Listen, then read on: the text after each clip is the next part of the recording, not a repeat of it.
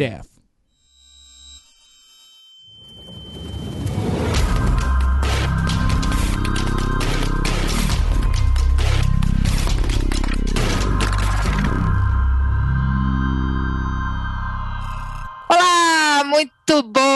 Noite, boa tarde, bom dia para você ouvinte desse podcast. Que honra, ainda bem que você escolheu estar aqui com a gente, dar play aqui nessa conversa. E olha, eu vou dizer que esse anticast número 400, 469 foi um dos mais pedidos. Quase chegou ali perto do BBB, viu? Mas estava rolando uma pressão incrível nas redes sociais, no Twitter principalmente. Fala desse fala do que aconteceu. Vou dizer que mudou toda a minha programação, porque a gente ia falar de outra coisa essa semana, um papo muito legal, mas que vai ficar para a semana que vem. Mas não tinha como falar com essa bomba, esse meteoro, essa estrela cadente que caiu no país assim, pá, numa tarde de segunda-feira do nada, Lula está elegido. Foi a notícia que eu li, né?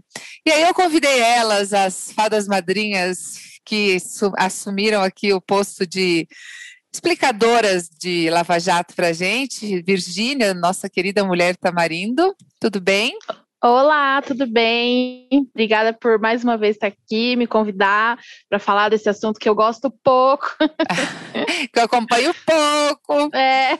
Mas ainda vai voltar Nem a falar. sou nem sou obcecada, assim, nada. É, eu duvido, eu aposto que a, Virgínia já ouviu mais, mais, mais áudios do que o. Como é que é o, o Conká lá, o, o ministro que hoje pediu vistas? O Cássio? O Cássio com K. Eu tenho certeza que a, a, a, Acho que também não é muito difícil, né? É, mas ó, você vai voltar aqui pra gente falar de BBB. Eu tô enrolando com esse BBB. Mas, é... gente, não dá tempo. Como é que você Tão vive no Brasil, gente? horrores. Estão cobrando horrores. Mas pensa no Brasil, é sério? Você consegue, é. assim, pensar? Não tem como. tem que e fazer é... uma edição extraordinária, não adianta. eu acho, pode ser verdade. Ó, tá uma boa. falar de BBB. E também quem está aqui com a gente é a Pati. Já vou apresentar assim, Pati, porque já é de casa. Veio uma vez, a gente só fala o primeiro nome, já chama pelo apelido e é isso. Tudo bem, Pati? Obrigada por ter aceito. Obrigada, Gisele. Obrigada, Virgínia. Muito bom estar aqui com vocês de novo, mas assim, meteoro anunciado, né, Gisele? Anunciado por nós, inclusive, porque, enfim, alguma coisa ia acontecer.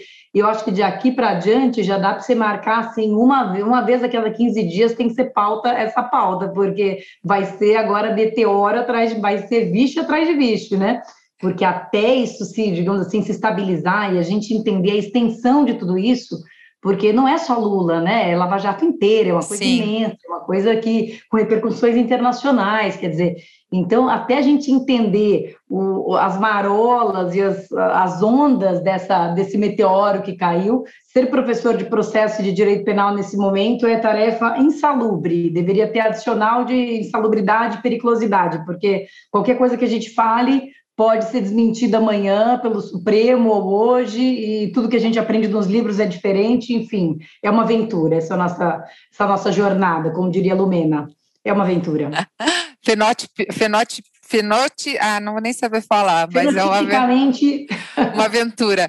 Gente, mas assim, eu falei, é óbvio, eu lembro muito bem do último programa, que era o caminho que as coisas iam tomar. Acho que ontem um dos primeiros tweets que eu vi foi o da, da mulher Tamarindo falando justamente, tipo, pronto, agora agora foi, né? Tipo, é isso, assim. Só que eu falo, eu falo um, um, um meteoro, porque não estava no radar de ninguém, assim, né? Tipo, a gente está no meio da pandemia, o negócio tá, é, é gai quebrando, é, sabe? Tipo, é um negócio, é um momento muito, eu não sei, eu fui meio pega de surpresa, assim. É, assim, a, a questão da suspeição do Moro, a gente até já estava meio que se preparando. Agora, a decisão do Faquin. Isso, isso. Em hipótese alguma, eu imaginei mesmo, assim, não foi totalmente, me pegou totalmente de surpresa. É tanto que o meu marido e eu, a gente comentou quando o Lula. É que aqui em casa a gente é bem lulista. É, quando o Lula foi solto, a gente foi. Óbvio, não sou cega, eu tenho muitas críticas, muitas, inúmeras, mas assim, tem uma coisa de formação, meu pai era sindicalista, enfim. E a gente estava comentando que se ontem não fosse, não fosse a pandemia, com certeza a gente ia para um bar que tem aqui em Curitiba. Ah, tinha, porque o Gilda fechou na pandemia, é, tomar umas cervejas para comemorar, assim, porque essa decisão explosão ontem, tipo, nossa, a galera entendeu como, nossa, o Lula tá na. E não é bem assim. Mas vamos fazer um, um retrospecto aí, tipo, Virgínia, você que tá lá, tipo, faz a Lava Jato sua bebê, seu BBB particular, dá um, dá um panorama geral do que, que aconteceu aí nesses últimos dois dias. É, de, aí eu peço para Patrícia me complementar, porque ela tem o um know-how técnico infinitamente superior ao meu. Mas, basicamente, o Faquin decidiu monocraticamente num HC pedindo, é, discutindo a competência do Moro e da vara de Curitiba para atuar nos processos envolvendo o Lula e foi um HC que eles impetraram em novembro de 2020, se eu não estou enganada. E agora saiu essa decisão. Assim, isso, é, essa questão da competência é invocada desde o começo da Lava Jato. Então, por isso que também foi uma surpresa eles de repente decidirem contrário ao que eles iam decidindo de que de fato era competente a vara de Curitiba, tanto que tem, eles citam a decisão do Zavascki, né, quando decidiu que lá que é, era tudo do Moro. Uhum. E isso foi ontem, né? E aí simplesmente embolou todo o meio de campo em termos processuais e em termos políticos também, porque é, agora está no ar o que vai, aconte vai, acontecer com os processos do Lula, tanto do Triplex quanto do Instituto Lula e do sítio de Atibaia. E também afeta a ação de suspeição do Moro, porque dependendo do que a do que ocorrer a partir do momento que transitar julgado, é, pode ser que a ação que foi decidida, que deram, o Gilmar Mendes deu andamento hoje, que é um outro HC que discute a parcialidade do Moro, né, a suspeição do Moro, é, pode perder o objeto. Então, agora essas duas, duas ações estão atreladas e a gente vai ter que esperar tanto o resultado de uma quanto de outra, porque elas se afetam diretamente.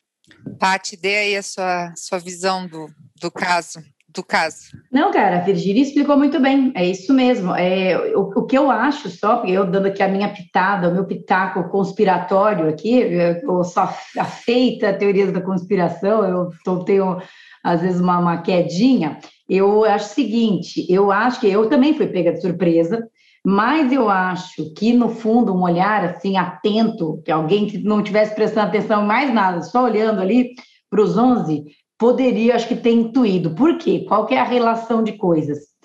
Esse habeas corpus é, que o Faquin julgou, e na verdade julgou monocraticamente num embargo de declaração que foi tirado dentro do habeas corpus, enfim, é uma questão técnica chata, mas só para dizer que foi uma decisão assim realmente bem do nada, bem do nada, né? Essa decisão que decidiu pela incompetência da 13ª Vara de Curitiba, e como a Virgínia bem explicou, essa questão da competência, a gente, a, a gente falou aqui no, no episódio do, do Anticast que a gente fez, Todo mundo fala disso, desde que o mundo é mundo. Enfim, podendo concordar, discordar, qual que é a atração, aquela, né? Porque o, aquela vara de Curitiba era uma atração fatal, né? Parecia um buraco negro que atraía tudo, tudo, tudo minimamente relacionado ia ficando no colo do Moro.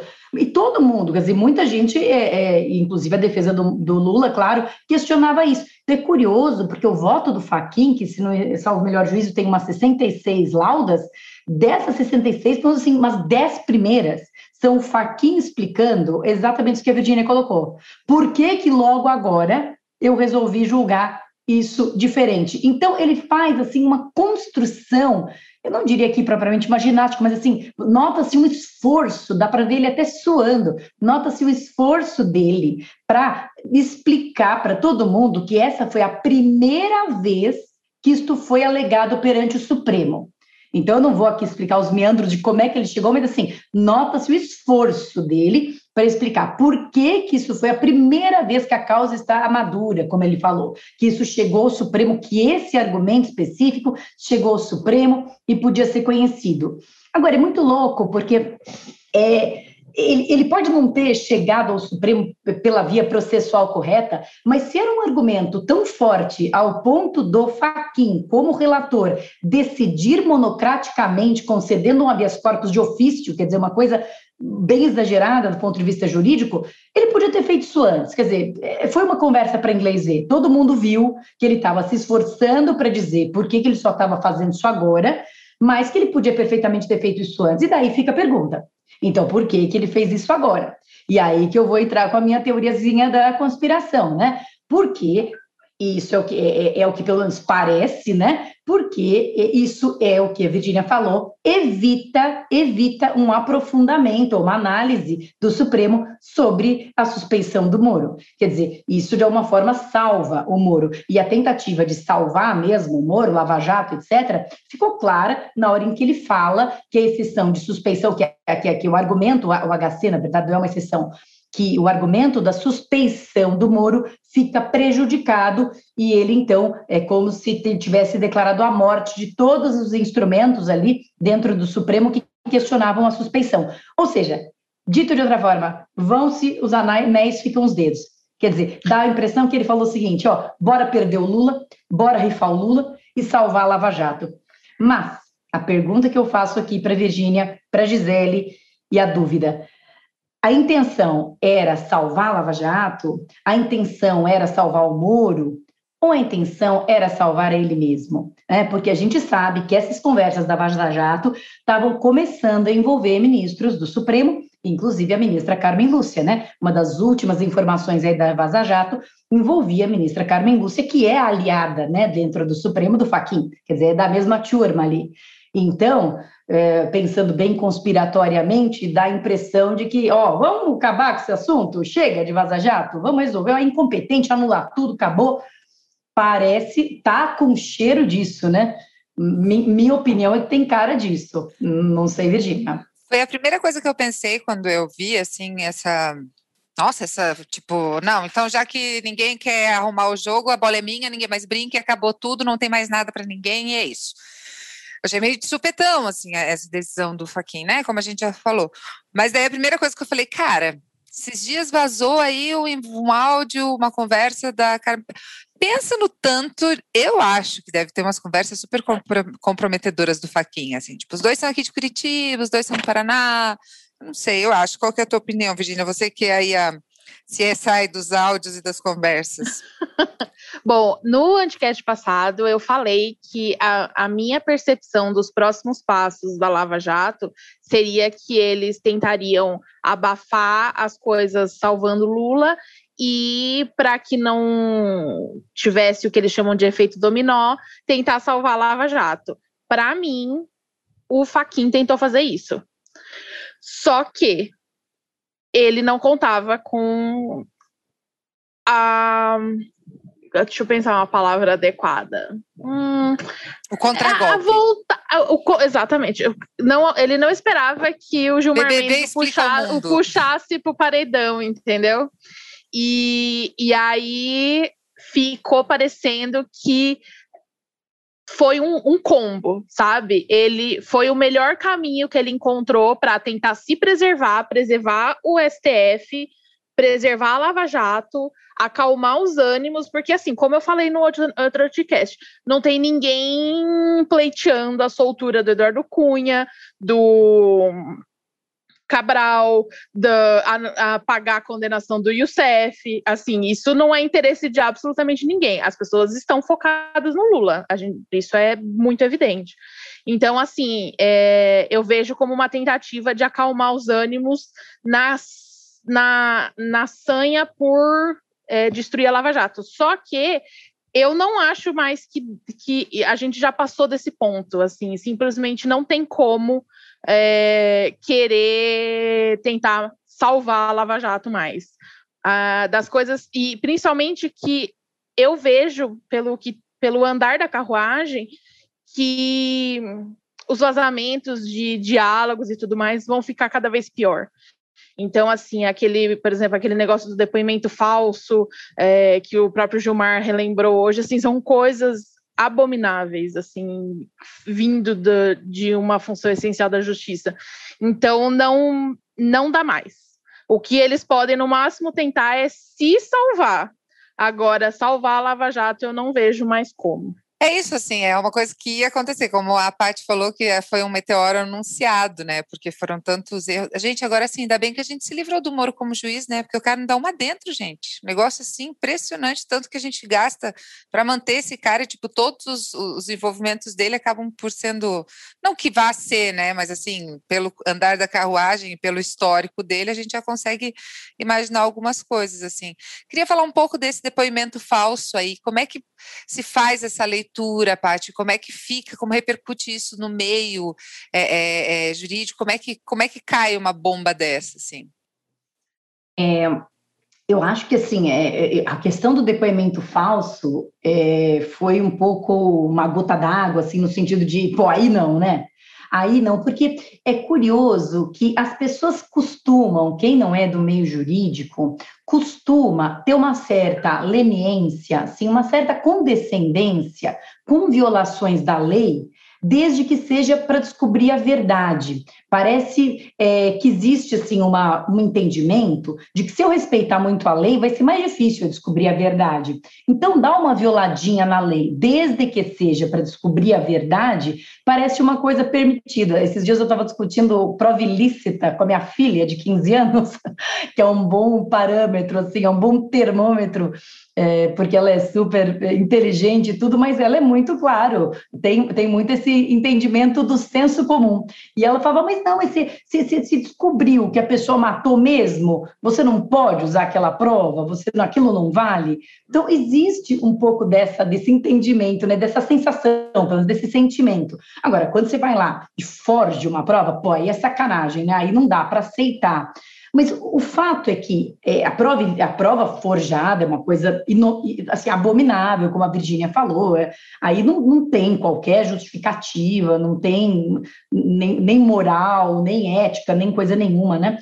Mas o que eu acho que é importante de todo mundo entender é que, mesmo regras processuais que parecem ter menos a ver com a questão da verdade, por exemplo, a competência, né? Você fala, qual a diferença de um juiz competente ou incompetente se ele está condenando uma pessoa culpada, né? Eu acho que a sociedade pensa um pouco assim. Qual é a diferença? Qual a diferença se o Moro falava ou não falava com o Deltan, se o Lula era culpado mesmo e tinha que pagar? Então, regras assim processuais, aparentemente menos diretamente, porque as regras que, que regem a colheita da prova, por exemplo, são regras mais claramente ligadas à questão da verdade.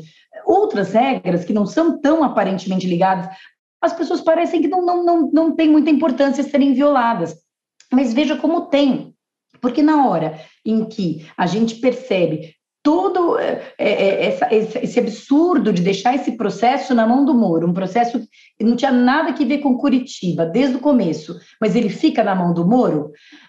Vocês não, não ficam se perguntando, será que as pessoas leigas não ficam se perguntando por quê? Se o cara era tão culpado mesmo, por que, que tinha que ser o Moro a julgar? Se um cara é tão culpado mesmo, qualquer juiz não poderia julgá-lo e não deveria condená-lo? A mesma coisa a questão da suspeição, né? Quer dizer, se o cara era tão culpado mesmo, precisava ter conversinha com o Ministério Público? Precisava ter, e aí chegar ao limite, precisava forjar um depoimento? Porque uma pessoa que é culpada mais suja que pau de galinheiro, se espera que você ache prova, não é? Ainda mais com todo o aparato do Estado, quer dizer, é um poder imenso ali, investigando a pessoa e etc, né?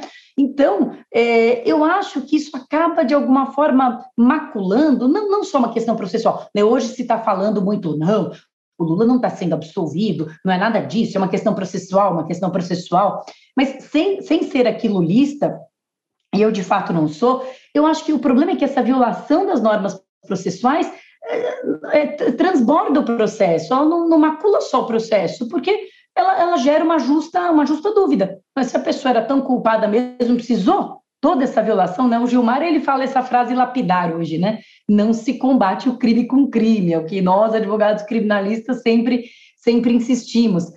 Então eu, eu, eu acho triste, eu acho acho que a gente até falou no último podcast, né? Um final melancólico para Lava Jato, por, por todas as razões, porque cara é possível que o Lula seja culpadésimo, mas realmente não dá, não dá nem processualmente mais para condená-lo, E, e, nem materialmente não dá mais para ter essa certeza, porque, afinal de contas, né, se é culpado, por que tanto, tanta manobra para, afinal de contas, é, condená-lo? Acho, acho melancólico, acho, acho triste, mas acho uma correção de rumo imprescindível, que a gente também falou no último podcast. Sabe, nós estávamos ficando num estado de angústia inominável, porque se o Supremo fechasse os olhos para isso, assim, seria o fim do Estado de Direito, sem dúvida alguma. Então, ah, é isso, foram-se os anéis, pode o Lula, pode a Lava Jato inteira, mas ficam as instituições, fica a Constituição, fica a lei, fica uma lição. E é como você disse, Gisele, pô, Moro é reincidente em anulação no Supremo, né? Se o cara, banestado, tá aí, quer dizer, o cara, ele é useiro e vezeiro em fazer isso, né? É, conduz o processo ali de, de forma viciada e consegue uma bela nulidade.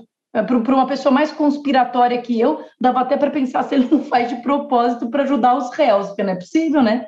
Que ele insista nisso. Mas assim, Enfim. eu fico pensando, eu entendo que o STF não poderia deixar passar, sabe? Mas é justamente como a gente falou no começo do, do programa, essa questão da competência é uma coisa falada desde o começo, assim, tipo, não foram poucas as pessoas que se levantaram e que levantaram essa questão, assim, tipo, tá, e por que, que isso está sendo julgado lá em Curitiba? Mas é porque agora, nesse momento, num momento tão turbulento, assim, que daí vem mais um, sabe? Porque querendo ou não, vira o Brasil é um país em que é política é futebol, assim, é coisa de time, né? Um negócio que daí a galera pira, assim. E, e, óbvio, eu sou lulista, eu tenho uma admiração e tal, mas eu também gostaria muito de ter certeza que ou ele fez ou ele não fez, mas que fosse uma coisa justa, sabe? Tipo, não, ele realmente roubou, beleza? Vai lá e faz. E é óbvio que eu tenho as minhas impressões e as minhas opiniões.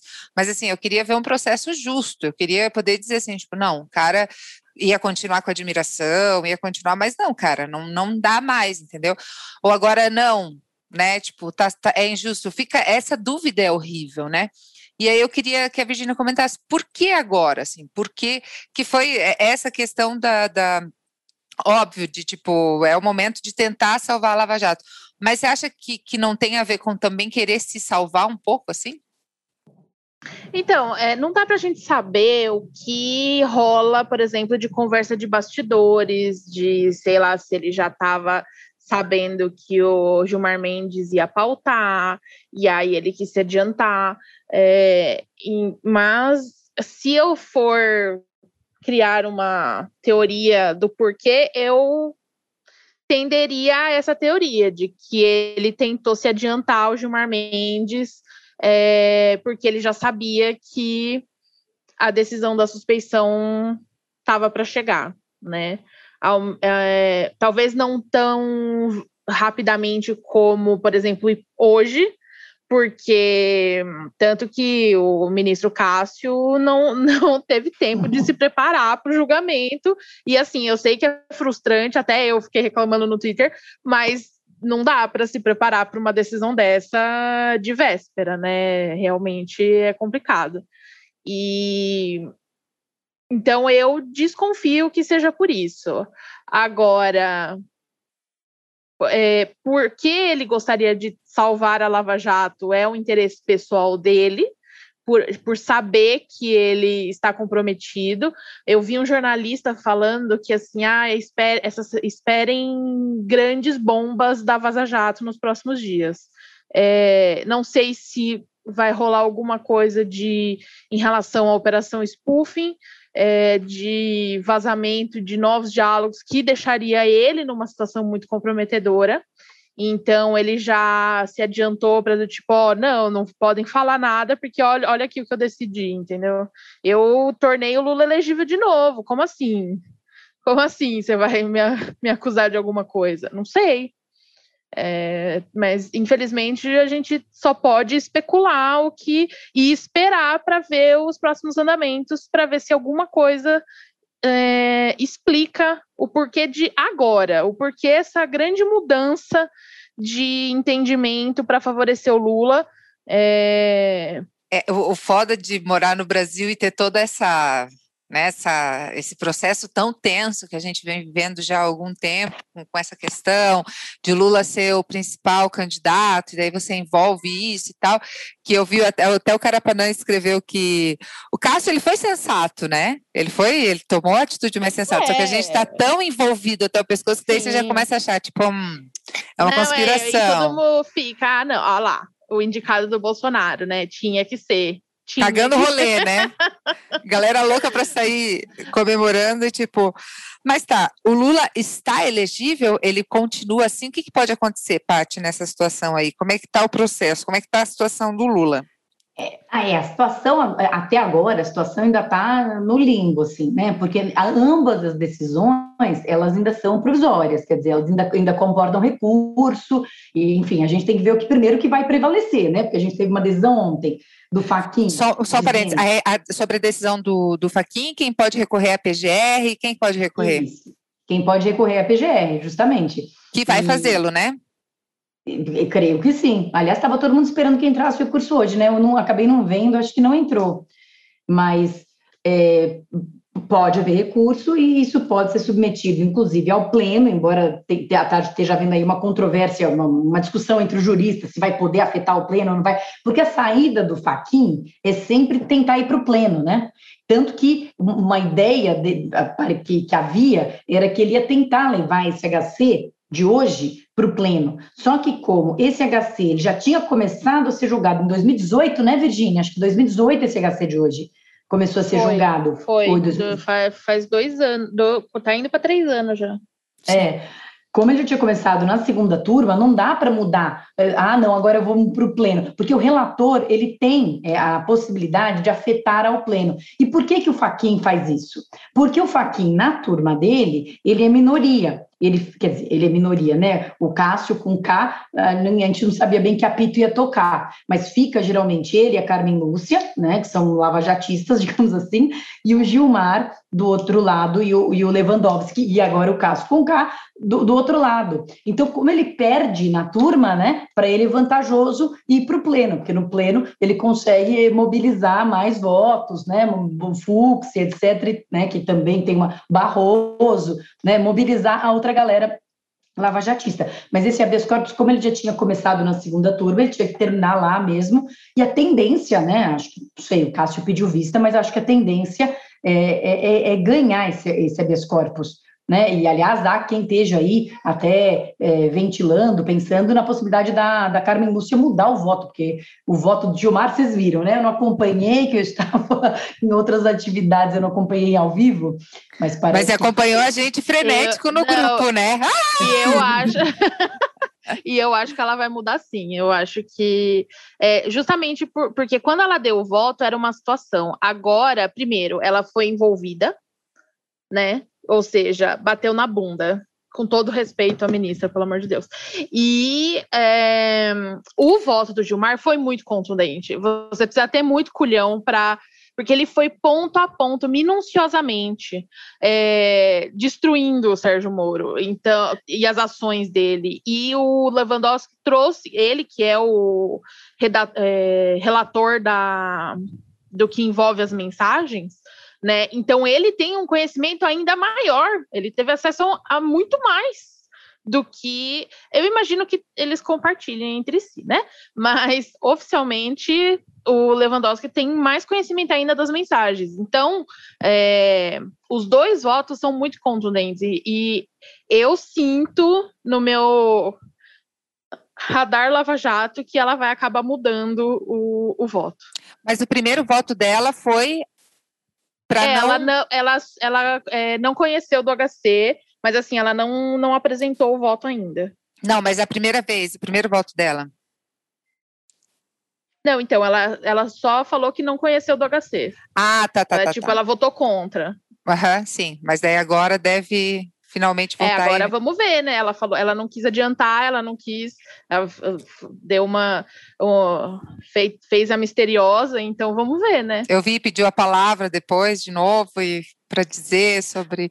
Não, mas assim, o, o, o voto do Gilmar Mendes foi um negócio assim, de quem acompanha a Lava Jato, quem realmente consegue enxergar que foi um processo com muitos erros, enfim, né? Que, que, que, que foi um processo político, eu acho isso, estou falando por mim nesse momento, é, foi um negócio de lavar a alma, assim, de tipo, nossa, foi um.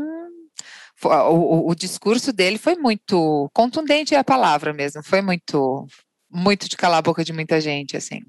E eu acho, Gisele, que, que o, esse discurso contundente que você está falando, ele é assim a prova viva da tese jurídica, de por que, a tese jurídica do Gilmar é muito melhor do que a do Faquin, por que, que a suspeição ela tem que ser analisada antes da, da competência. Porque a competência, quando primeiro, quando a gente diz que não é competente, não é o Moro que não é competente, né? É a terceira, décima terceira vara de Curitiba. A questão de competência, ela tem a ver com a, é, ambas, suspeição e competência, tem, e incompetência, tem a ver com uma garantia do juiz imparcial. Ambas as coisas têm a ver com a garantia do juiz imparcial. Por que eu preciso de um juiz competente? Porque eu não posso escolher o meu juiz. Eu não posso, né, na hora que o Ministério Público vai propor uma ação, ele não pode escolher um juiz. Ele tem que propor ação perante o juiz competente. Então, a competência tem a ver com o aspecto da imparcialidade do juiz, mas tem a ver com o aspecto da imparcialidade sob o prisma mais objetivo. É essa ideia de que eu não posso escolher o meu juiz. Já a suspeição tem a ver com a imparcialidade sob um prisma subjetivo e muito mais profundo. Tanto é que a incompetência só anularia os atos decisórios e permitiria o aproveitamento dos atos instrutórios. Explicando para o pessoal, o novo juiz, agora o juiz da seção judiciária de Brasília, não precisaria ouvir de novo Lula, não precisaria ouvir de novo as testemunhas, nada disso. Bastaria ele analisar tudo que o Moro fez e ver se ele ratifica, se ele convalida, por assim dizer, o recebimento e depois a sentença. Né? Ele não precisaria rever, bom, daria oportunidade para as partes falarem, evidente, mas ele não precisaria refazer a instrução. Enquanto que a suspeição, a suspeição anula tudo. Porque se o juiz é suspeito, se o juiz é subjetivamente parcial, você não consegue nem medir quais os atos são viciados.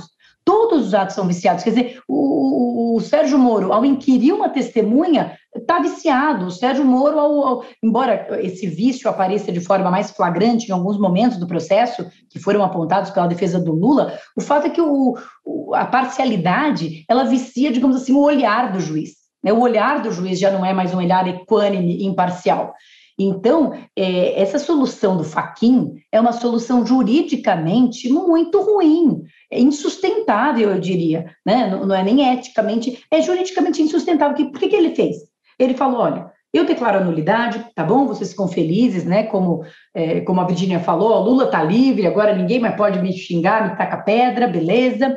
E eu anulo o processo, ele vai para Brasília, em Brasília refaz os atos decisórios, os atos instrutórios, o juiz avalia se ele vai aproveitar ou não e, e, e segue o barco.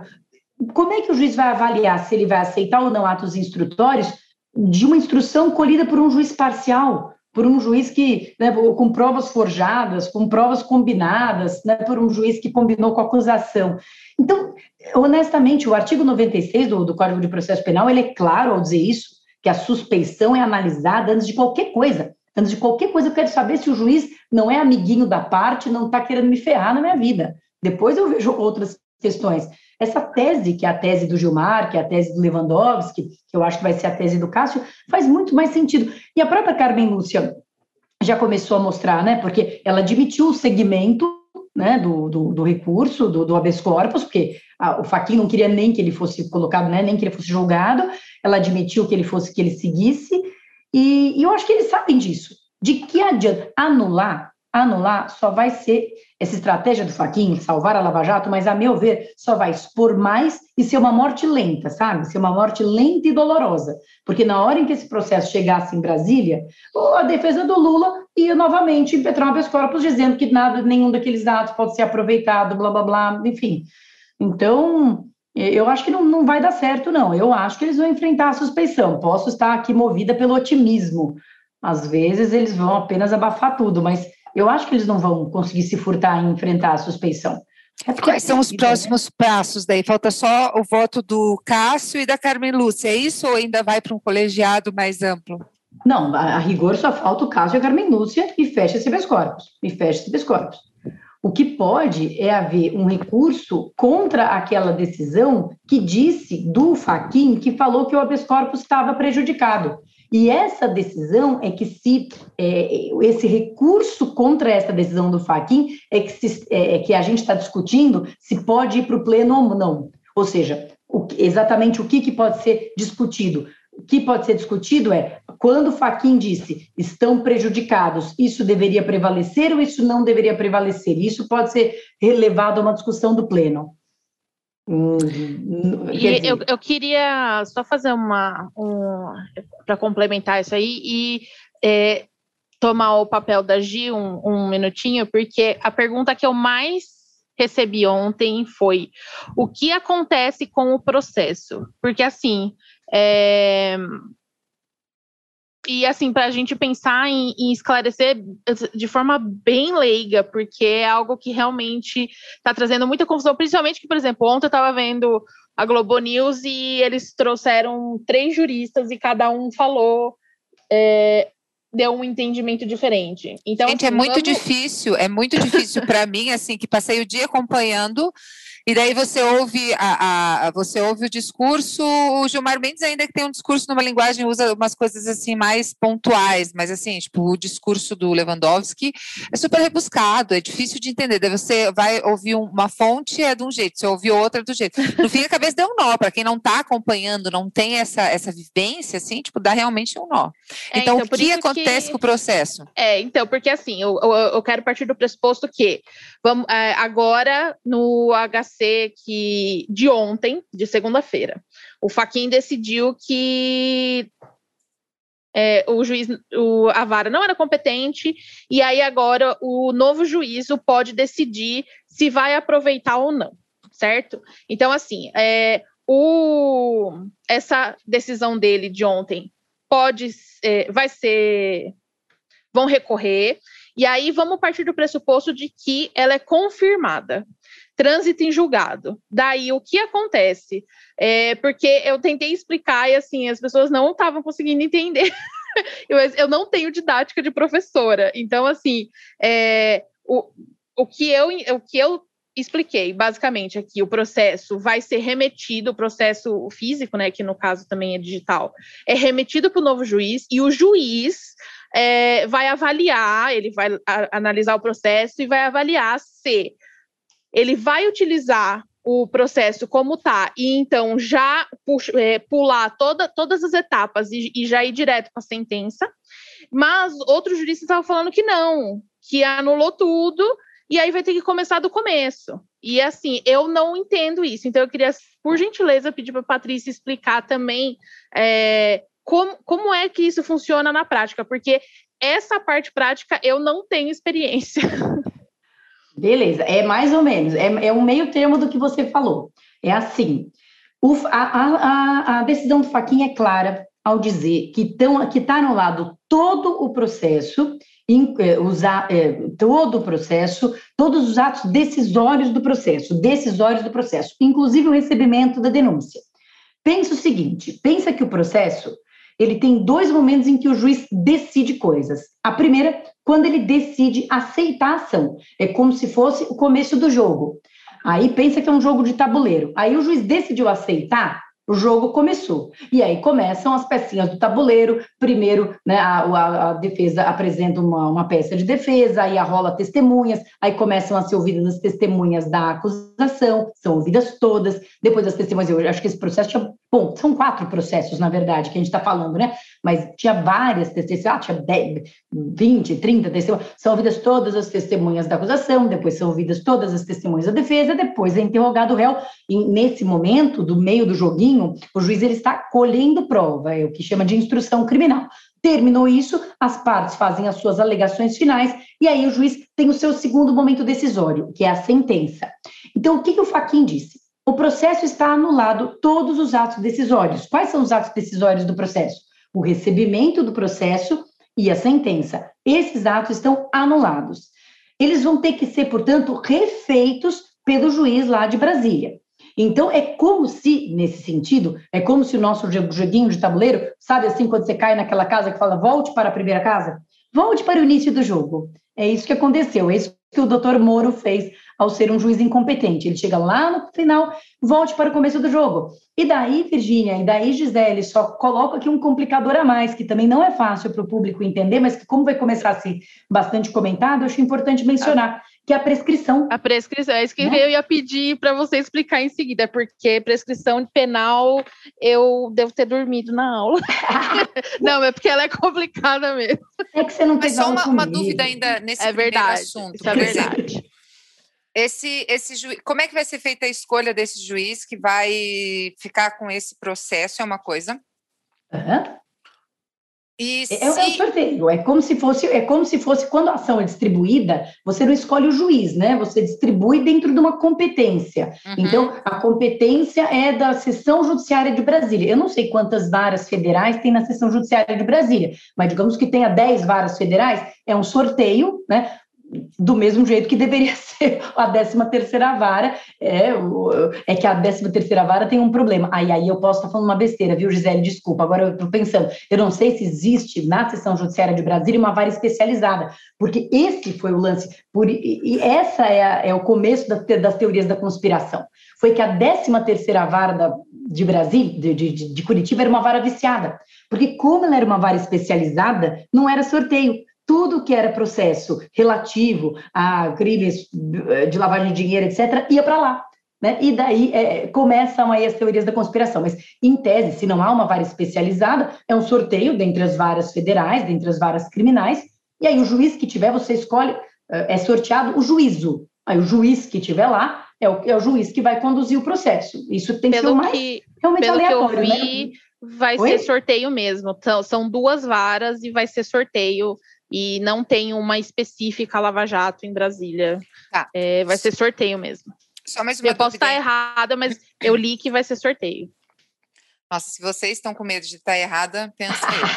Mas tá bom. Tô é aqui para aprender mesmo. muito o pé do o meio de campo. Foi. Outra coisa ainda sobre isso. Por exemplo, uma, a gente teve o vazamento lá que a juíza forjou uma testemunha e tal todo esse processo só foi, só foi anulado o começo e o fim do jogo. Mas no jogo a gente teve uma, uma situação que, e outras, né, que acabam colocando em xeque a credibilidade do processo em si. Ele pode ser mantido ou ele pode ser questionado? Não, então, pera, pera, só, um, só um minuto. A, essa questão do depoimento forjado é no processo do reitor da universidade, aquele é. que infelizmente se suicidou. Não é na ação do Lula em si. Pelo Nossa. menos até o momento, não não se tem depoimento forjado nas, nas ações do Lula. Então, é só que eu citei como exemplo de, por exemplo, de mostrar que a Lava Jato não, não tem condições mais de não ser anulada. Porque, Entendi. justamente por isso, porque é, não é só contra o Lula, entendeu? É contra todo mundo, é a Lava Jato. A Lava é um Jato modus é operandi, podre, né? Entendeu? Exatamente. Tá, mas assim, é, é, mas o processo pode ser questionado ou não? Então, é, é, por isso que eu falei que a tese do, do Gilmar, ela tem muito mais sentido que a tese do Faquin. Se prevalecer, se prevalecer a tese do Faquin, de que é só uma questão de incompetência, mas que não, não se vai falar da suspeição, porque as duas coisas podem ser admitidas, as duas coisas poderiam ser admitidas. Mas se nós só vamos falar em incompetência, então, pela decisão do Faquin, se ela prevalecesse, só ia anular o começo e o final, e, e, o meio, quem ia avaliar se quer ou não quer aproveitar, segundo sua conveniência, oportunidade, entendimento, etc., é o juiz de Brasília. Então, o que acontece? Eu, vai para Brasília, aí o juiz de Brasília ele tem que dar um novo despacho de recebimento. Aquele despacho de recebimento do Moro não vale, e tem, o juiz de Brasília tem que dar um novo despacho de recebimento. E aí, nesse despacho, ele já decide ele, ele poderia decidir que ele vai refazer toda a instrução criminal. Por quer? Porque ele quer, quer manter a identidade física do juiz, ele quer colher a prova pessoalmente, ele pode decidir. E aí ele vai fazer tudo de novo, ele joga no lixo todo o resto. Ou ele pode decidir não, que não, que ele irá aproveitar todos os atos instrutórios e que, portanto, é como se ele já estivesse pulando para o final do jogo. Então ele vai abrir para as partes se manifestarem e vai sentenciar. Ele poderia fazer isso. Ele poderia aproveitar tudo. Ou ele poderia dizer: eu vou aproveitar só as testemunhas, mas o interrogatório eu quero refazer. Está bem claro isso na, na, na, no despacho do Faquin, que o juiz é que irá avaliar quais os atos instrutórios que ele deseja, que ele vai querer aproveitar. Ele, mas estão anulados os atos decisórios. Essa anulação dos atos decisórios é importante justamente por força da prescrição, porque o que interrompe a prescrição são esses atos decisórios. Quando o juiz recebeu, quando o Moro recebeu a denúncia, ele interrompeu a prescrição. E quando ele depois condenou o Lula, ele interrompeu a prescrição de novo. Havendo a anulação desses atos decisórios, o que acontece é que é, eles deixam de contar a prescrição. Então, a prescrição que começou a correr da data do fato, e o fato, os fatos, agora a Virgínia, que é a expert aqui em dados e datas, é, ela pode me dizer, mas os é. fatos é, eu acho que é 2016. Faz mais de 10 anos, não faz, Virginia? 2014. Mas o fato foi de 2014? Triplex. Ah, não, do fato. Não, não, não, não, não, porque o, a obra do Triplex foi interrompida com a prisão do Léo Pinheiro. E isso foi 2016, final de 2016. Então, estava rolando, no caso, o crime que seria a ocultação patrimonial, né, especificamente na do triplex, é, em 2016. Mas o sítio do, de Atibaia, o, a, na denúncia é citado que foi logo depois do do Lula sair da presidência. Então, 2012? Que é a obra Não. quando que saiu o escândalo 2010. dos pedalinhos. Então a gente está falando aí também por volta de 2013, 2014. Então. É, ele saiu da é, presidência em 2010, né? Sim, só que. É, é, eu, eu, eu, li, eu acho que assim, a gente precisaria aí se debruçar melhor sobre as datas, mas só para explicar de forma genericamente, genérica. O que, que é, acontece? Data exata eu não vou ter, mesmo porque não é crime de tipo. Porque a ocultação patrimonial, ela. É um crime permanente. Eles não, é, então, eles não, não colocam uma data específica, né? É, daí a data, a data final é a data em que começou a investigação, é a data, é a data em, que, em que houve a deflagração é, então, da investigação. Em relação ao do triplex, isso eu tenho certeza, que é, a, o apartamento, o triplex estava naquela situação que adoram mostrar, que está tudo abandonado, não sei o quê, porque ele estava em obras justamente quando o Léo Pinheiro foi preso. Então, foi por isso que não concluiu-se a obra do triplex.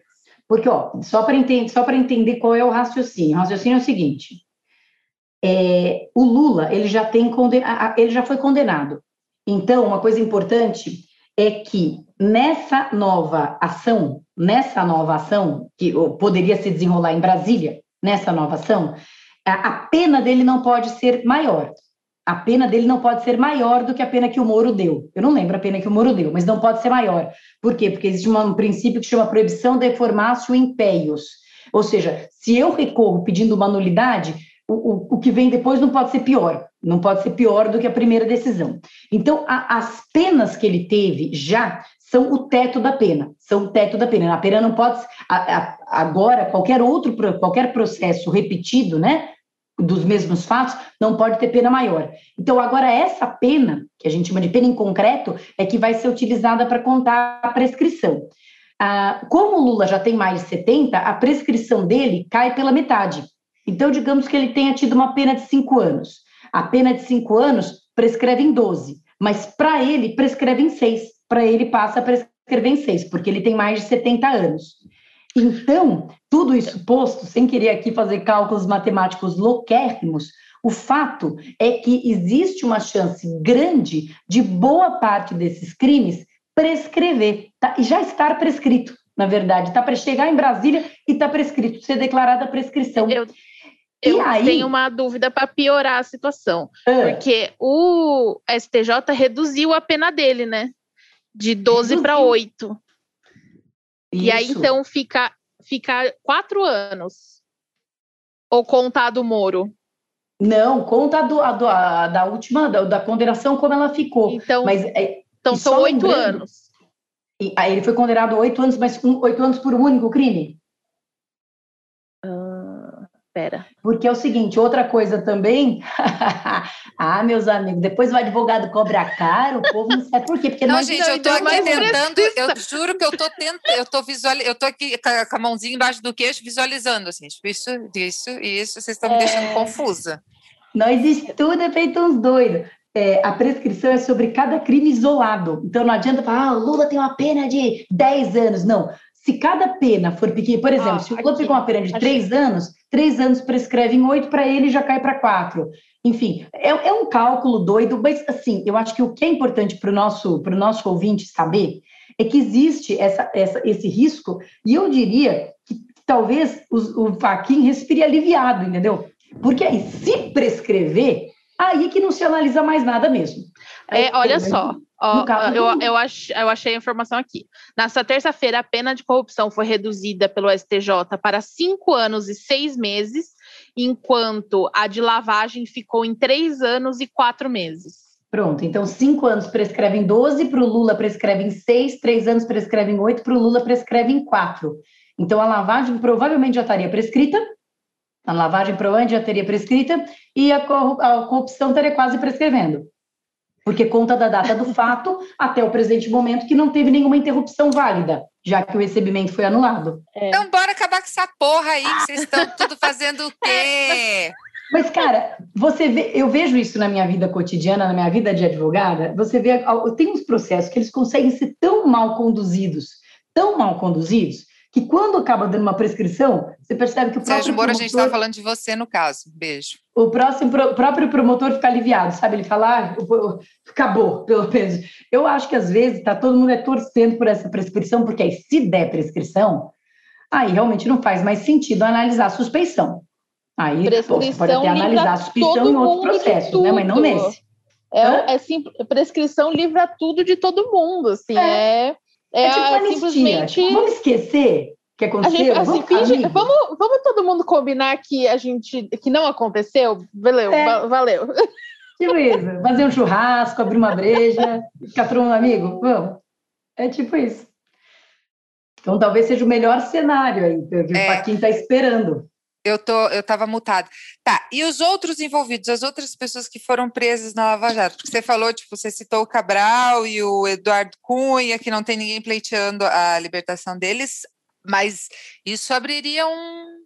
Tipo, anularia daí todo, toda Ab a operação? Então, abriria um vórtice, né? Porque assim, a suspeição está discutindo apenas em relação ao Lula a, a partir do momento que fosse decidido que de fato o Moro é suspeito, aí os outros, as outras, os outros condenados iam pegar esse fato e cada um impetrar o seu HC e tudo mais, usar a mesma tese, usar a decisão para pleitear, e aí que é o efeito cascata, né? Agora, se o, a, essa suspeição perde o objeto, Aí vai ter que recomeçar do zero um outro condenado, que obviamente não vai ter, a gente sabe que não vai ter o mesmo. É, o mesmo peso do, do Lula pedindo, né? Então, aí Lava Jato sobrevive, né? Para todos os outros. Menos para o Lula, daí? Só o Lula que ficaria é. livre? Não, mas daí não é justo, né? Pelo menos não mesmo.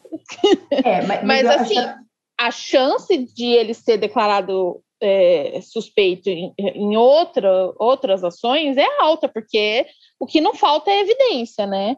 Agora, mas que complicaria a vida dos outros que estão estão atrás disso. Assim, o que, o que eu vejo que deveria fazer, eu estava até conversando com uma amiga minha que é criminalista, e ela atuou, ela atua com em alguns casos da Lava Jato que na verdade isso seria quase que uma intervenção. Essa a spoofing tinha que ter uma força-tarefa por si só de análise da, das mensagens para tipo já ir dando andamento. É algo completamente excepcional na história do judiciário isso que aconteceu, né?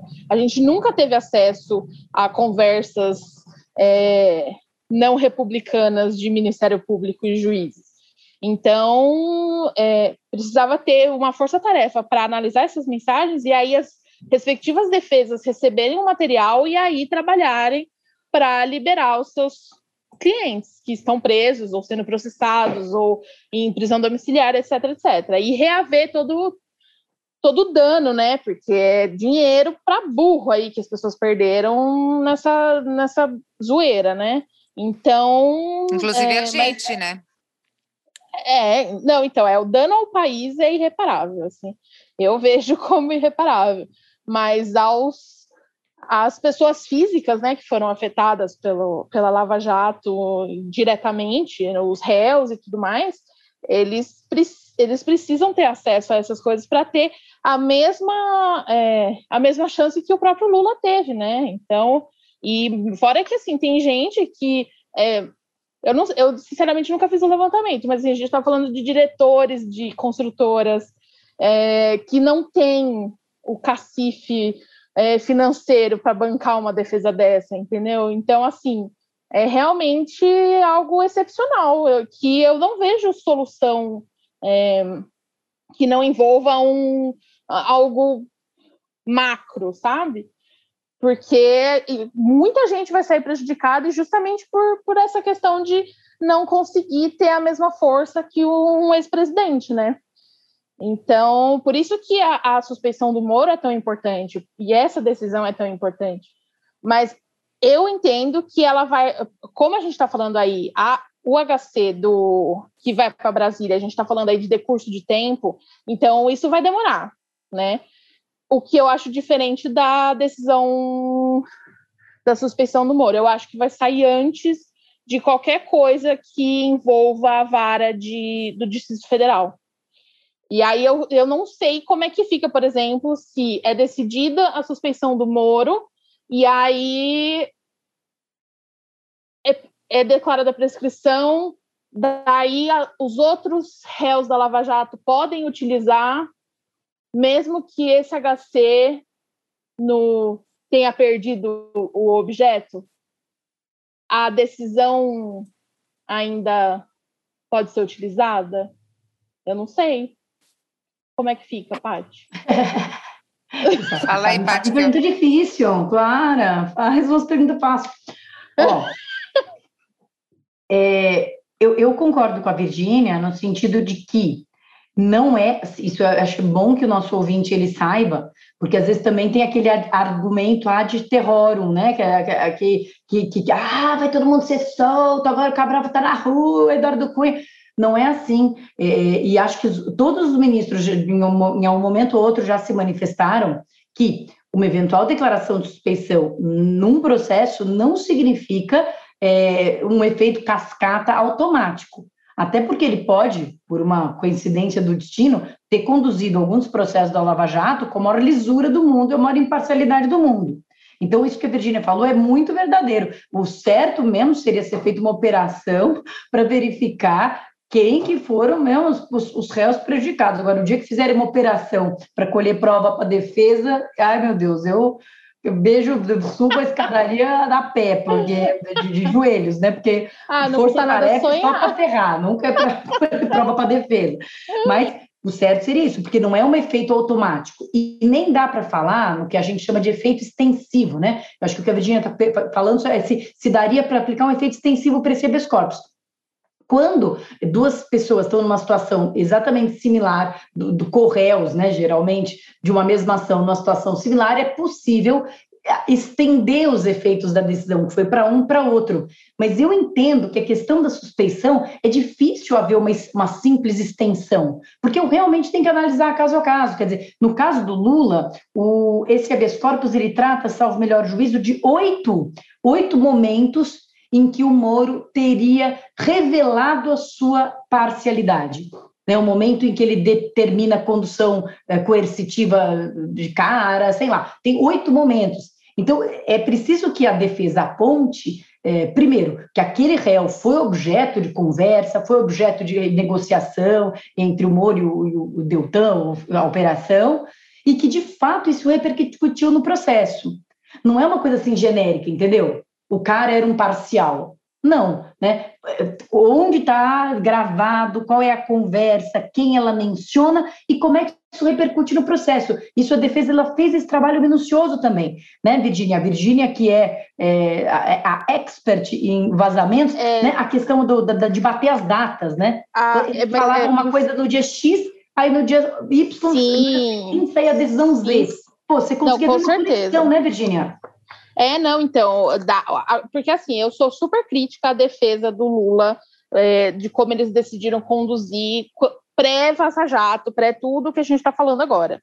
É, só que agora eles têm o, o, o poder de ir montar uma linha do tempo batendo as ações da defesa com o com as mensagens trocadas, ou até mesmo cada passo do, do processo que, que eles foram tomando, mesmo antes da denúncia, e batendo com as mensagens trocadas, né? Então, é, é, justamente isso, é algo excepcional no judiciário você ter a chance de, de provar de forma tão contundente o como o juiz e o promotor conduziu o seu caso.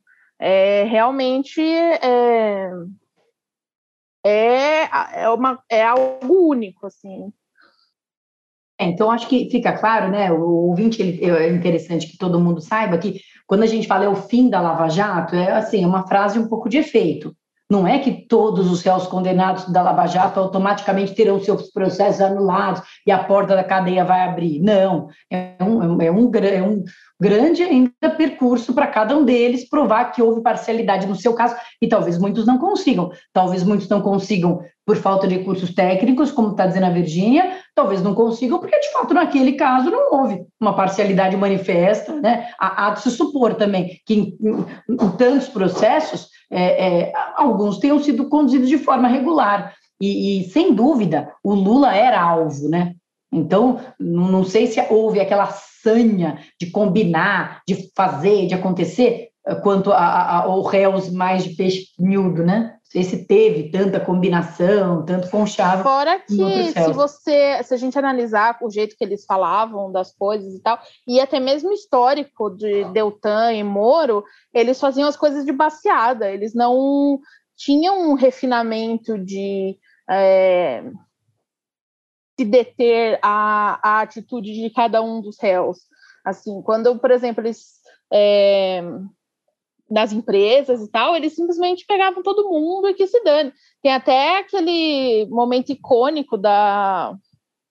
Eu acho que foi do, não foi do Banestado, que ele mandou é, busca e apreensão do iate no, no meio do Paraná. Assim, ele não, não, eles não, não se detêm de forma. É,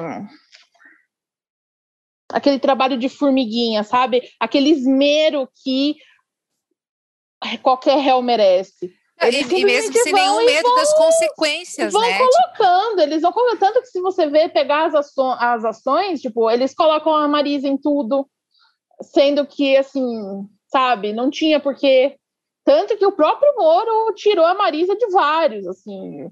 O MP estava cagando. É, então, eles não, não têm esse refinamento na hora de denunciar ou de separar é, as provas. Então, eu tenho certeza que muita gente passou e não foi mencionada. Só que, ao meu ver, foi o que o Lewandowski falou hoje: é a, é a questão da, da massa podre, da, do fruto da árvore podre tão, eles eram tão unidos na condução do, do, do, dos procedimentos que eu não vejo como individualizar, por mais que seja necessário na, num processo para você anular, é, eu não acho que seria justo você não anular as, as, demais condenações, sendo que era tão intrínseco da própria Lava Jato esse conluí, né? E, e vou além, eu é, creio que ela foi tão bem sucedida justamente por isso, porque imagina você simplesmente o, o, o, a partir do momento que o Moro arreganha para o Deltan, o Deltan ganha arreganha. Poder, poderes é, de Deus, né? Porque quem, quem é que barra o, o Ministério Público? O Ministério Público ele está lá para acusar. Então ele vai, vai até o fim, isso já é esperado. Só que quem barra isso é o juiz. E, e isso não aconteceu na Lava Jato. Então, é, todos os limites foram extrapolados com a ajuda do Moro. E por mais que, obviamente, é, eles com certeza falavam mais, com certeza falavam mais dos grandes players, né? Os seus Marcelo Odebrecht, os políticos e tudo mais. É, eu vejo que isso arrasta os, os que não eram, porque primeiro que não existiam, eles não estavam atuando sozinhos, né? Então, é, toda a seria quase que um baixo escalão assim das empresas e tudo mais, foram arrastados nesse turbilhão e eles não vão receber e como eles não são pessoas influentes, eles não, provavelmente nem foram mencionados. Só que isso não quer dizer que no processo, no, nas ações, no momento em que estavam sendo conduzidas as investigações que os prenderam, não não teve conluio. Então, assim, por isso que não, não dá para não anular tudo de forma e, e, assim como é que é a palavra? Não é indiscreta, é tem que anular tudo, não adianta, porque justamente porque não vai dar para individualizar. Agora, como isso vai acontecer na prática e se vai acontecer na prática, eu não, eu, eu duvido, duvido muito. É difícil julgar o que, num processo que a gente vê tão viciado ali, o que pode ser, né? Eu entendo que sim, alguma coisa pode ter sido feita porque o objetivo era o Lula, né? Pelo menos é o que tem aparecido até agora na questão das mensagens.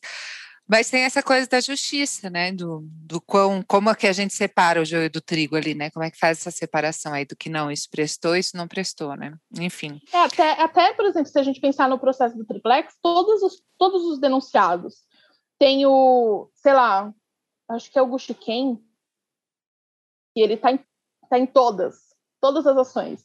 Eles nunca mencionam ele. Isso quer dizer que, pra, que o processo que ele foi condenado não estava viciado? Tava. Então, assim, tem que ver também o critério que vai se utilizar para determinar essa é a menção, é falar explicitamente da pessoa, para falar, ah, não, olha aqui, ele estava sendo parcial com o Guxiquem. Não sei. É, é, muito. Por isso que é, no ponto que está, não, não, não dá mais. Não Seria uma das maiores injustiças. É, soltarem só alguns, os que foram mencionados, e não todos que foram envolvidos nos processos. Gente, e agora o que vocês acham que o que, pode acontecer com o Moro? Nada mais, né? Ele não é mais juiz? Pois é, né? Com o Moro, o que, que é. pode acontecer com o Moro? É. Bom, o Moro, ele pode ser, inclusive, responsabilizado criminalmente, né? É, o, o Gilmar Mendes pediu que ele pagasse, né, a, a custa, os custos às custas, né? É, não, custas. Eu tô, eu, meus grupos aqui estão todos debatendo, porque como nós criminalistas não, não somos muito, né, mas é verdade, né? É, há previsão no Código de Processo Civil que o juiz condenado por é, é suspeição pague as custas do processo. Aí está tá tendo um debate se HC tem custas, se não tem custas, mas ele poderia ser responsabilizado, inclusive criminalmente, pelo que ele fez, né, pela condução dele, no mínimo por prevaricação, né, na hora em que ele fala, conversa, com, com orienta, não, não fala, conversa, lógico, mas orienta o promotor, enfim, de, de, elabora estratégia, no mínimo, é prevaricação, enfim, sem considerar a possibilidade de crimes mais graves, ele poderia ser responsabilizado. O que, o que é certo é que é, a carreira dele não vai muito adiante, né? Pelo menos no, nas pretensões dele. Bom, políticas não sei, né? Porque a política do Brasil é tão doida que às vezes na política ele consegue um lugar ao sol, né? Não sei se ele ainda tem moretes aí, porque ele teve, né? Conservou até durante muito tempo. Não sei se alguém consegue ser fã dele ainda, mas ele poderia ser responsabilizado pelo que ele fez. Agora, Gisele, eu concordo. Você falou uma coisa lá atrás, eu queria só voltar. Eu sei que é, daqui a pouquinho a gente vai ter que se encaminhar para o final, e eu queria só colocar esse, esse novo elemento, né? Eu e aqui a Virgínia, a gente está analisando o ponto de vista jurídico, né? Ju, ju, jus político ali dessa movimentação toda. E estamos achando que, na verdade, o Faquin ele quis se antecipar a essa discussão sobre a suspeição por N razões.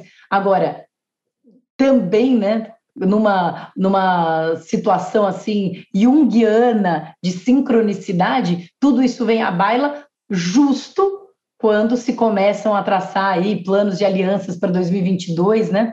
Justo quando Bolsonaro está eh, aí no seu menor índice de popularidade.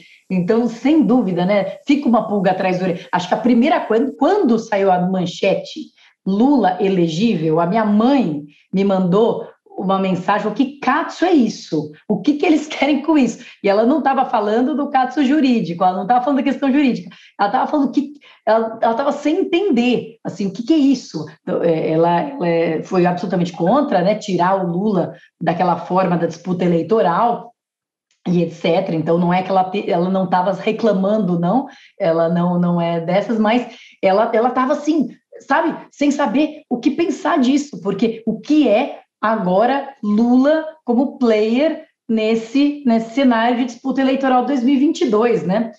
Então, mas eu não sei, eu, eu acho, eu, eu acho que foi coincidência. Não sei o que a Virginia acha, eu acho que não teve, né? Porque teve gente que falou, ah, é, o Supremo está fazendo isso de propósito nesse momento para, digamos assim, peitar o Bolsonaro, para colocar ali um, né, um oponente do Bolsonaro do ringue, já que o Bolsonaro estava botando o Supremo no corner, também o Supremo foi lá e botou o Lula no ringue. Não sei, Virginia, o que, que você acha? Você acha que teve algum viés político ou você acha que foi Não. só uma questão jurídica mesmo? Eu acho que foi político no sentido corporativista de, de deles mesmos. Assim, Agora vamos ter um entendimento diferente sobre um assunto, né? Agora a gente vai entender é, que não, não era competência. Acho que nesse sentido foi político. E também acho que foi um recado, sim, para o Bolsonaro. A gente está vivendo essa tensão aí, Bolsonaro e STF, né? A gente está. Teve a prisão do Daniel, que, que, muita gente falou que foi um boi de piranha para ver até onde ia a febre, de se manter preso ou não. Daí depois vem a PEC da, da, da imunidade, que não tem nada a ver com vacina.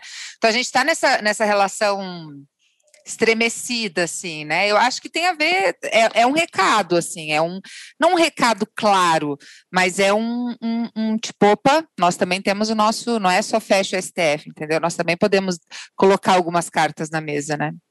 Desculpa, Virginia, ah, eu... acabei falando em cima de você. Não, é, é, não sem problema. Mas eu, eu não sei se chega a ser um recado assim, não. Eu acho que foi justamente é, política interna mesmo. Agora, o que veio a casar perfeitamente com o momento, isso com certeza, tipo, vi, menos de 24 horas depois de sair a pesquisa mostrando que o Lula tá tem bem menos rejeição que o, que o Bolsonaro, assim, é, foi perfeito. E desculpe, pessoal, eu sei que tem muita gente que ouve o podcast, o Anticast, que acha que não, porque o Lula, é, o, o Lula como antagonista é tudo que o, que o Bolsonaro quer. Eu discordo completamente. O que o Bolsonaro quer é alguém representando o Lula. O que o Bolsonaro não quer é o Lula em si, entendeu? Porque ele, a gente sabe, é o único que de fato oferece risco ao Bolsonaro nesse momento. Então, é, mesmo não tendo sendo política, eu agradeço pelos efeitos políticos. Tanto que já já está é, já tá surtindo defeitos, né? Tipo, o Bolsonaro já está é, se virando nos 30 para ir atrás da vacina. O pessoal já está falando assim, ah, como se fosse algo horroroso, né? Ai, agora o Bolsonaro. Ai, eu fiquei. Eu perdi a compostura ontem ouvindo a Globo News. Eles falando assim, ai, agora há risco do Bolsonaro tomar atitudes populistas em relação ao combustível, já que o Lula foi solto, assim, tipo, nossa, realmente não, há nada pior nesse momento que um afago é, é, financeiro para o bolso da população. É terrível, assim, realmente. Lula não, e... precisa ser preso agora, depois dessa, sabe?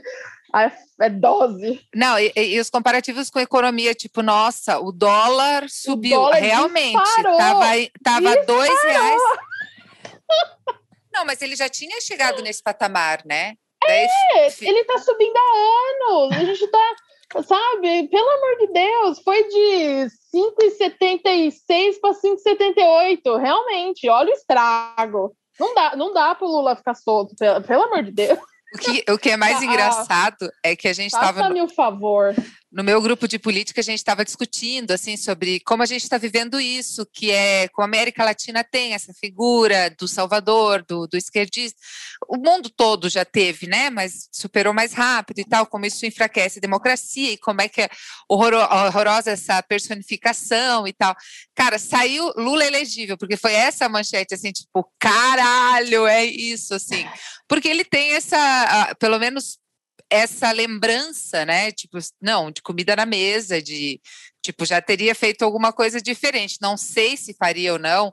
Não tô, é, eu, tô, eu sempre falo que o que eu gostaria era um julgamento justo, mas na minha vida, uma pessoa que veio de família pobre, de interior, fez muita diferença as políticas de, ah, de, de inclusão social, de inclusão racial, enfim é, é para mim foi muito sensível, assim, óbvio que ah, isso tem um custo, e o custo disso é o que a gente está vivendo hoje, né?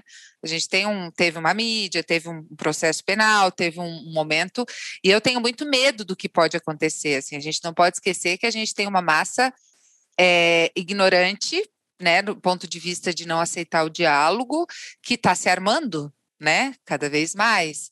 Então, assim, eu, eu às vezes prefiro não pensar muito, assim, eu prefiro ficar achando que eu estou viajando, sabe? Mas, assim, a gente não pode esquecer que a polícia militar, em peso, está ao lado do Bolsonaro. É um contingente aí de, sei lá, 500 mil pessoas armadas.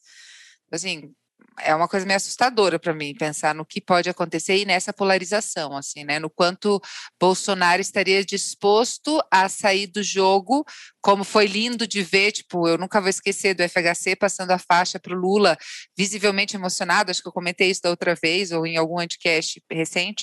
É, é, eu não consigo imaginar o Bolsonaro tendo essa atitude democrática. Tipo, não, você é meu oponente, não. O, o Bolsonaro ele vê os, opo os oponentes dele como verdadeiros inimigos que merecem a morte né? Ah, eu acho que ele daria, faria o Trump e nem apareceria. Ia pra... É, só que aqui a gente não tem instituições tão sólidas, né?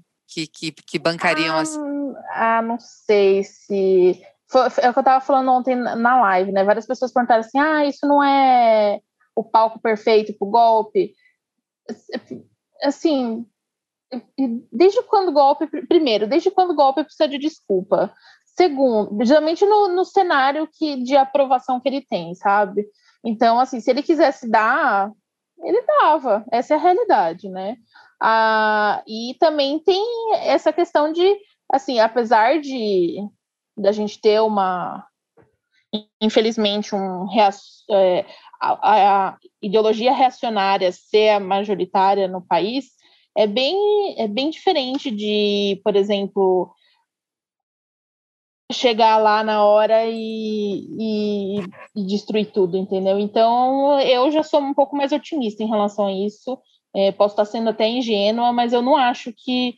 O que eu acho é que ele ia dar uma de, do covardão que ele sempre é, é e não aparecer, e é isso, assim, não sei.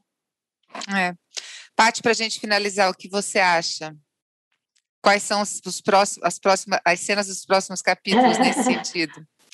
Nossa. Ah, Brasil é difícil, hein, gente? É, Te contar. Poxa.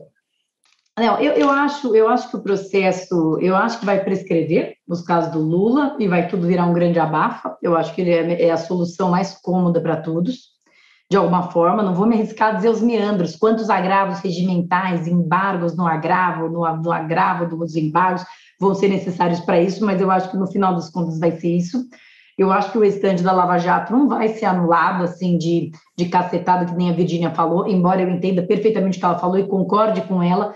Quer dizer, é, é uma podridão que estava tão é, encruada, que estava tão incrustada ali no, no coração da, da, daquilo, que, que, tudo que saiu de lá é podre, concordo, mas acho que não vai ser assim, acho que eles vão ir anulando de formiguinha, caso a caso, quem for pedindo, quem não for pedindo vai rodando, e vão empurrando com a barriga, e, e acho que o Lula, eu acho que o Lula vai, vai, não vão conseguir tirar ele do jogo, não, eu, eu, eu acho que não vão, é, fiquei, fiquei pensando assim, né? Porque Poderia arrumar um outro processo, julgar em a toque de caixa, vai saber.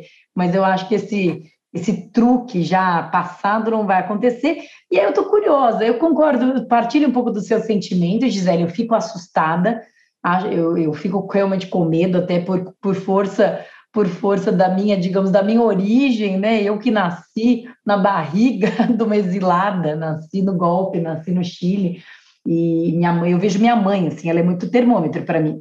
E ela fica com muito medo. E, e, fica, ah, eu, sabe, déjà vi, eu já vi isso, eu já senti isso, como é que é? Principalmente esse movimento reacionário da classe média, assim, sabe? Dessa adesão da sociedade, da sociedade civil, cega esses valores, pátria, família e propriedade.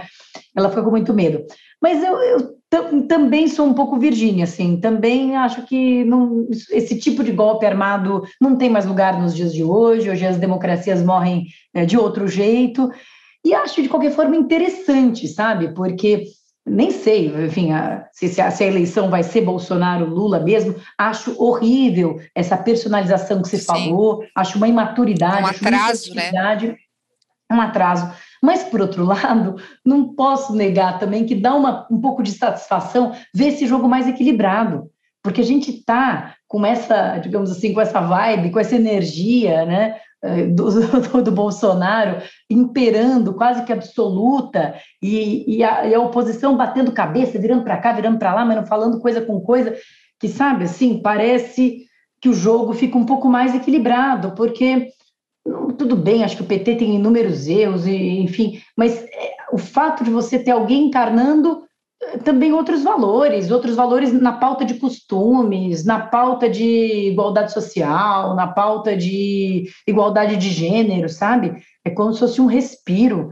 Então eu eu tô Tô achando interessante ver como é que as coisas vão se desenrolar daqui para diante, né? Alguém não que não sei. te faça passar tanta vergonha internacional, né? A gente gravou esses dias, assim, com é, a primeira aparição pública do Bolsonaro foi no Fórum Econômico em Davos. E ele poderia falar por 45 minutos, ele falou por 5 minutos e 48 segundos, e aquele dia o dólar deu um pulo assim, tipo, tava 3,80, foi a 4,10, assim, tipo. E a bolsa despencou porque ele falou muita merda, assim, tipo, muita muita, como sempre, né? Tipo, um cara que.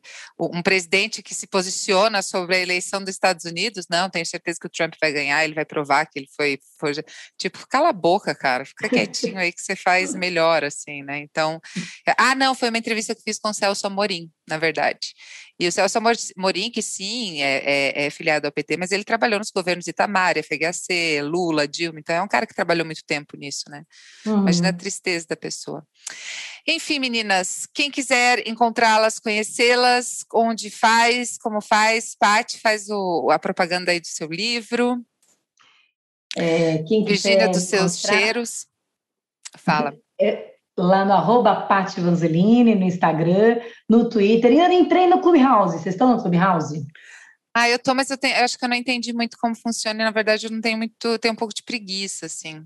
De mais uma coisa, sabe? Para tu se apegar. Eu sou excluída tecno, da tecnologia Clubhouse. Não tenho cacife para entrar no Clubhouse, porque é só iPhone novo que pode. O meu iPhone é velho.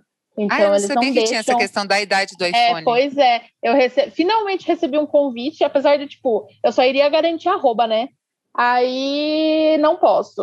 O meu iPhone é velho demais. Então, dane-se o, o Clubhouse. Clubhouse. Com todo respeito ao, ao Clubhouse da parte, tenho certeza que é ótimo. Inclusive, lamento, mas enfim, é isso. Não, eu nem eu não consegui, eu também não consegui me interessar, Gisele. Eu entrei assim umas três vezes, mas meu, todo mundo fala que vê coisas ótimas, eu só vejo umas coisas malucas e sem conexão, eu não tenho paciência também não. Mas eu tô, tô, tô empenhada que eu vou, vou abrir um bate-papo lá e vou, vou testar. Mas enfim, então é no Instagram, no Twitter, arroba Vanzolini, e o livro que a Gisele falou é minha tese de doutorado, que eu recentemente lancei pela editora Tiran Loblan, chama Finalidades da Pena, e em que, dando spoiler, nós já vamos concluindo que a pena não presta para quase nada. Mas tudo bem. Mas pelo menos ela tem que ser aplicada com o devido processo legal. Se é que tem que haver pena, tem que ser aplicada com o devido processo legal. Obrigadão, Gisele. Prazer em te ver, Virginia. Espero que a gente volte a se reunir para as novidades, né? Nunca se sabe. Tudo, tudo ainda está no ar. Beijos, Sim. meninas. E você? Então, é, pode, para quem não, não me segue lá, segue no arroba Mulher Tamarindo ou no Instagram. Eu não posto conteúdo lá no Instagram, mas é arroba Mulher Tamarindá. E quem quiser comprar sabonetes e cremes, é www.alquimistashop.com. Tem cupom Anticast de desconto. É, e em breve eu vou estar fazendo um rebrand, vai ter um monte de produto novo, então fica todo mundo aí ligado.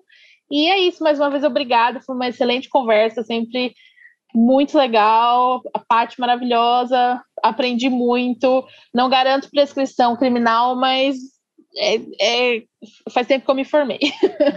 e é, como sempre, é um prazer estar aqui no podcast.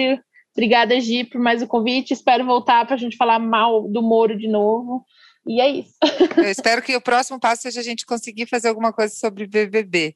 Uma coisa mais Também, leve. Estou é, muito precisada. O pessoal tá cobrando, hein? O pessoal tá cobrando. Eu acho que tem que ter uma edição especial BBB fora da programação Anticast normal. Gostei dessa ideia. Gente, muito obrigada. obrigada pela disponibilidade de vocês, porque o Brasil é assim, né? Tipo, você piscou, é um negócio muda tudo. Então, assim, e obrigada pela. Ontem a Paty me mandou uma mensagem, eu falei, menina, a gente precisa se reunir, vamos e tal, não sei o quê. Obrigada pela disponibilidade. Adoro conversar com vocês. Obrigada pela paciência de me explicar, porque realmente tem coisas para mim que são muito difíceis, assim, como eu acho que para muita gente também que não transita aí nesse meio.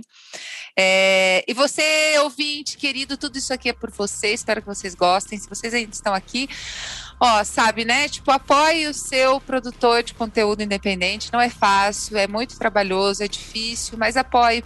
Se for um anticast, ótimo. Se não for, vai lá, colabora com cinco realzinho para alguém, para aquele pessoal que você curte. Pode ser qual podcast, youtuber, enfim, que você goste, mas não deixe de colaborar, tá? Porque é um trabalho bem, bem, bem difícil e bem importante, visto a grande mídia e as metas que continua fazendo, inclusive. Tá bom? Um beijo para todo mundo. Obrigada.